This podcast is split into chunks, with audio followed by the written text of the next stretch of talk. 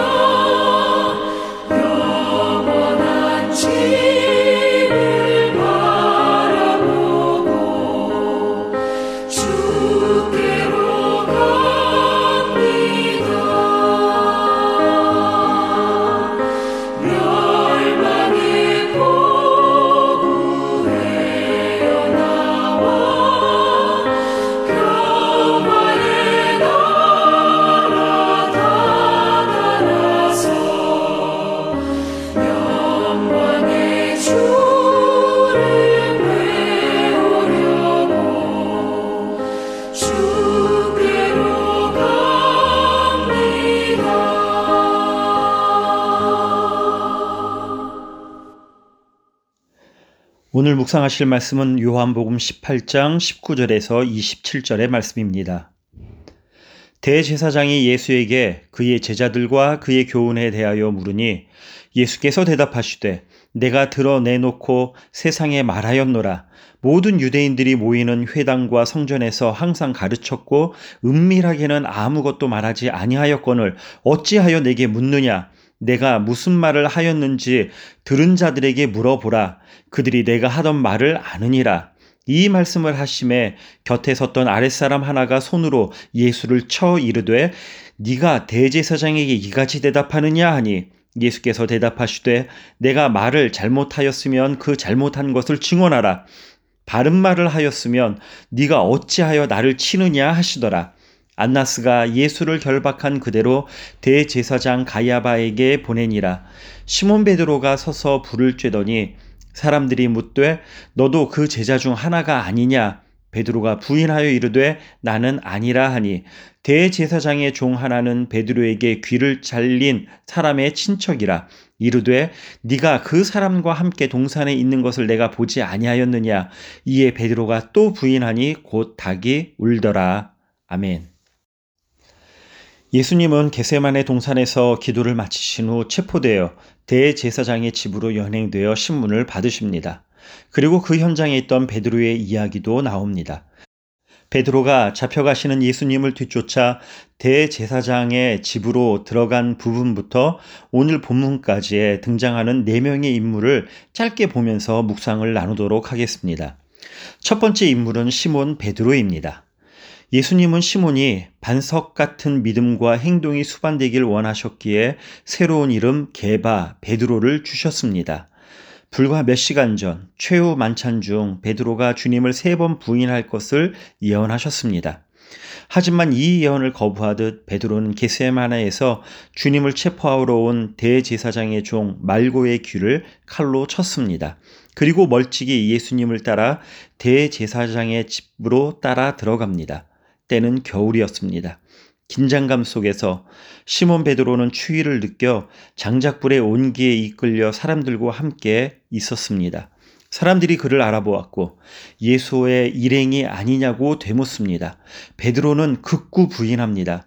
누가는 이 내용을 구체적으로 기록을 하는데 한 시간쯤 있다가 또 한 사람이 장담하여 이르되 이는 갈릴리 사람이니 참으로 그와 함께 있었느니라. 베드로가 이르되 이 사람아 나는 네가 말하는 말을 알지 못하노라 하고 아직 말하고 있을 때 닭이 울더라 주께서 돌이켜 베드로를 보시니 베드로가 주의 말씀 곧 한 오늘 닭 울기 전에 네가 세 번 나를 부인하리라 하심이 생각나서 밖에 나가서 심히 통곡하니라 누가는 예수님께서 대제사장의 뜰에 계셨고 세 번째 부인할 때 달기 울고 예수님과 베드로의 눈이 마주쳤음을 밝힙니다. 그가 얼마나 부끄럽고 괴로웠겠습니까? 3년간 주님을 따라다니며 경험했던 많은 이야기들, 가슴 뜨거워진 모든 사건이 한순간에 무너졌습니다.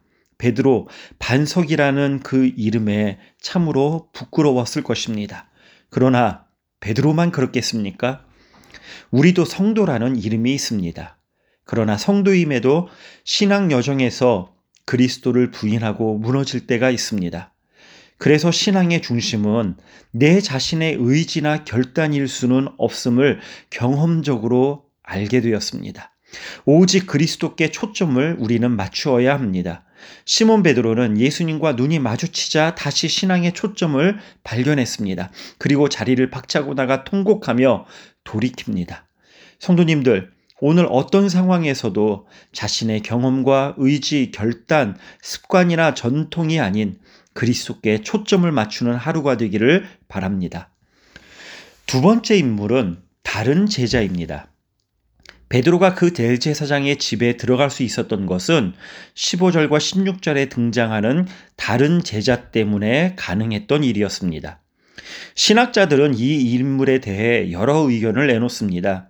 요한복음에서 익명의 제자가 요한이기에 요한이라는 이야기도 있고 열두 제자 중 하나가 아닌 다른 제자, 즉 예수님의 공생의 기간에 있었던 120문도 혹은 여성들 다양한 제자들이 있었기에 그들 중 한 명으로 보기도 합니다. 여하튼 그는 대제사장 집에서 일하는 사람들에게 베드로를 들어올 수 있도록 부탁하였고 그것을 보면 대제사장 집안과 친분도 있고 꽤 유력한 사람이었을 것을 짐작할 수 있습니다. 하지만 그는 본문에서 익명으로 처리되어 있습니다. 예수님의 제자로 살아가고는 싶었지만은 그러나 어둠 속으로 익명 속으로 숨겨져 있습니다. 우리 성도는 많은 유혹을 경험합니다. 그중 큰 유혹 중 하나는 현실의 마찰을 피하는 것입니다. 변화산에서 변하신 예수님의 모습을 베드로처럼 그곳에 머물고 싶어 합니다. 하지만 예수님은 베드로에게 내려가자고 명하셨습니다. 그렇습니다. 사람은 어려운 일을 경험하면 도피하고 싶어 합니다. 문제를 대면할 용기도 해결할 능력도 모자란 까닭입니다. 성도가 되어서도 여전히 문제를 대면하면 도피하거나 문제를 부정할 때가 있습니다. 그때 익명 속으로, 그냥 군중 속으로 많은 사람들 대다수라는 이름 속으로 숨으려고 합니다. 현대 그리스도인들은 그러한 성향이 많습니다.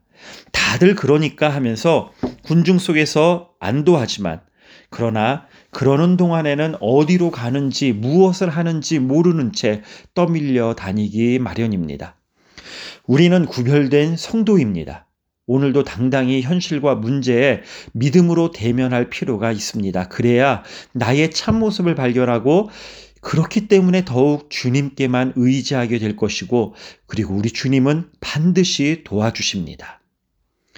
세 번째 살필 인물은 본문의 대제사장의 아랫사람입니다. 이 사람은 대제사장을 모시는 것에 대단한 자부심을 느꼈던 것 같습니다. 22절을 보면 대제사장의 물음에 예수님의 대답이 불손하다고 생각해서 그는 예수님을 때렸습니다. 대제사장을 따르는 게 평생 하나님을 향한 현신이었다고 믿었을 텐데 정작 그는 하나님의 아들 예수님에게 손을 대는 불경건한 행동을 하게 되었습니다. 왜 그렇습니까? 그는 하나님을 섬기는 일이 무엇인지 진지하게 생각하지 않았고 진리를 경청하지 않았기 때문입니다. 자신이 믿는 것을 종교제도로 규정 지었기 때문입니다. 그는 가시적인 종교제도와 전통의 시선을 빼앗겨 하나님을 놓쳤습니다. 우리도 우리의 틀 속에 진리를 가두는 오류를 범할 때가 있습니다. 진리 속에서 자유로운 하루가 되시기를 축복합니다. 네 번째 인물은 불을 쬐던 사람들입니다. 지금 그들의 관심사는 새벽이면 재로 변할 불붙은 장작입니다. 이처럼 사람들은 어리석습니다. 당장 나의 기대, 나의 필요에 눈이 멀어 정작 바라보아야 할 예수님을 바라보지 못합니다. 썩어질 것에 시선을 빼앗겨 영원을 바라보지 못합니다. 대제사장 집에 뜰에 모인 사람들은 모두 유대교와 관련이 있는 사람입니다. 하나님 나라를 기대하는 사람들이었습니다. 이 유대인들은 오병이어의 기적 앞에 사람들은 모여 기뻐하며 모였고 병자를 치유해 하셨을 때 모여들었습니다. 그런데 온 인류를 구원하기 위한 십자가를 향하는 예수님 곁이 아니라 지금 바로 자신을 따뜻하게 하는 불 곁에 뭉쳐 있습니다. 그들의 욕구가 충족되지 않으면 그들은 예수를 버리고 등을 돌렸습니다. 우리도 지금 나를 따뜻하게 할, 그러나 결국 죄로 사라질 불붙은 장작에 우리의 눈이 고정되어 있지는 않습니까? 우리의 눈이 주님께 고정되어 있는 하루 되시기를 축복합니다. 결론적으로 시몬 베드로, 다른 제자, 대제사장의 아랫사람, 불을 쬐던 사람들은 모두 예수님과 같은 시간과 공간 속에 있었습니다. 대제사장 집의 뜰에서 저마다의 이유로 예수님을 거절하고 부인하고 무관심했습니다. 이들의 모습에서 우리의 모습을 발견할 수 있지는 않습니까? 때로는 시몬 베드로처럼 주님을 위해 살겠노라 호언장담하지만 두려움에 주님을 부인할 때가 있습니다.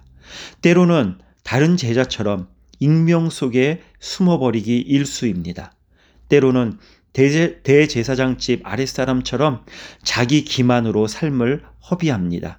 때로는 불을 쬐던 사람들처럼 원초적 욕구에만 관심을 기울입니다. 이게 인간의 절망적인 실상입니다. 그러나, 그러나 복음이 있습니다. 대제사장 뜰에 모인 사람들은 안쓰러운 모습에도 예수 그리스도는 그 십자가의 행보를 결코 멈추지 않으셨습니다. 왜냐하면 십자가와 부활이 그들에게 필요함을 아셨기 때문입니다. 시몬 베드로 다른 제자 또한 뜰에 있었던 이들은 주님의 십자가와 부활을 통해서만 새로운 삶을 맞이할 수 있었기 때문입니다. 그리고 우리 또한 그렇습니다. 오늘 우리는 각자 뜰에서 다양한 일을 경험하게 될 것입니다. 염려하지 마십시다. 비록 넘어지고 쓰러진다 할지라도 우리 안에서 시작하신 예수님께서 끝까지 우리 성도님 한 분한 분을 붙드시고 이끄십니다. 기도하겠습니다. 주님, 대제사장의 뜰에서 시몬 베드로의 열정으로 가려진 유약한 민낯을 봅니다. 익명 속에 숨으려는 다른 제자도 봅니다. 그릇된 자기 확신에 찬 대제사장의 아랫사람도 봅니다. 얼마 뒤 연기처럼 사라질 불붙은 장작에 관심을 기울이는 사람들도 봅니다. 그들의 모습에서 우리를 보게 됩니다. 부족한 우리를 위해 십자가를 지시고 부활하신 주님. 오늘도 각자의 뜰에서 마주하는 상황 속에서 우리의 눈이 주님을 향하게 하시고 주님을 힘입어 살아가게 하여 주시옵소서. 그리하여 진정한 주님의 지자로 살아가는 은혜를 우리 모두 누리게 하여 주시옵소서. 예수님의 이름으로 기도드렸습니다. 아멘.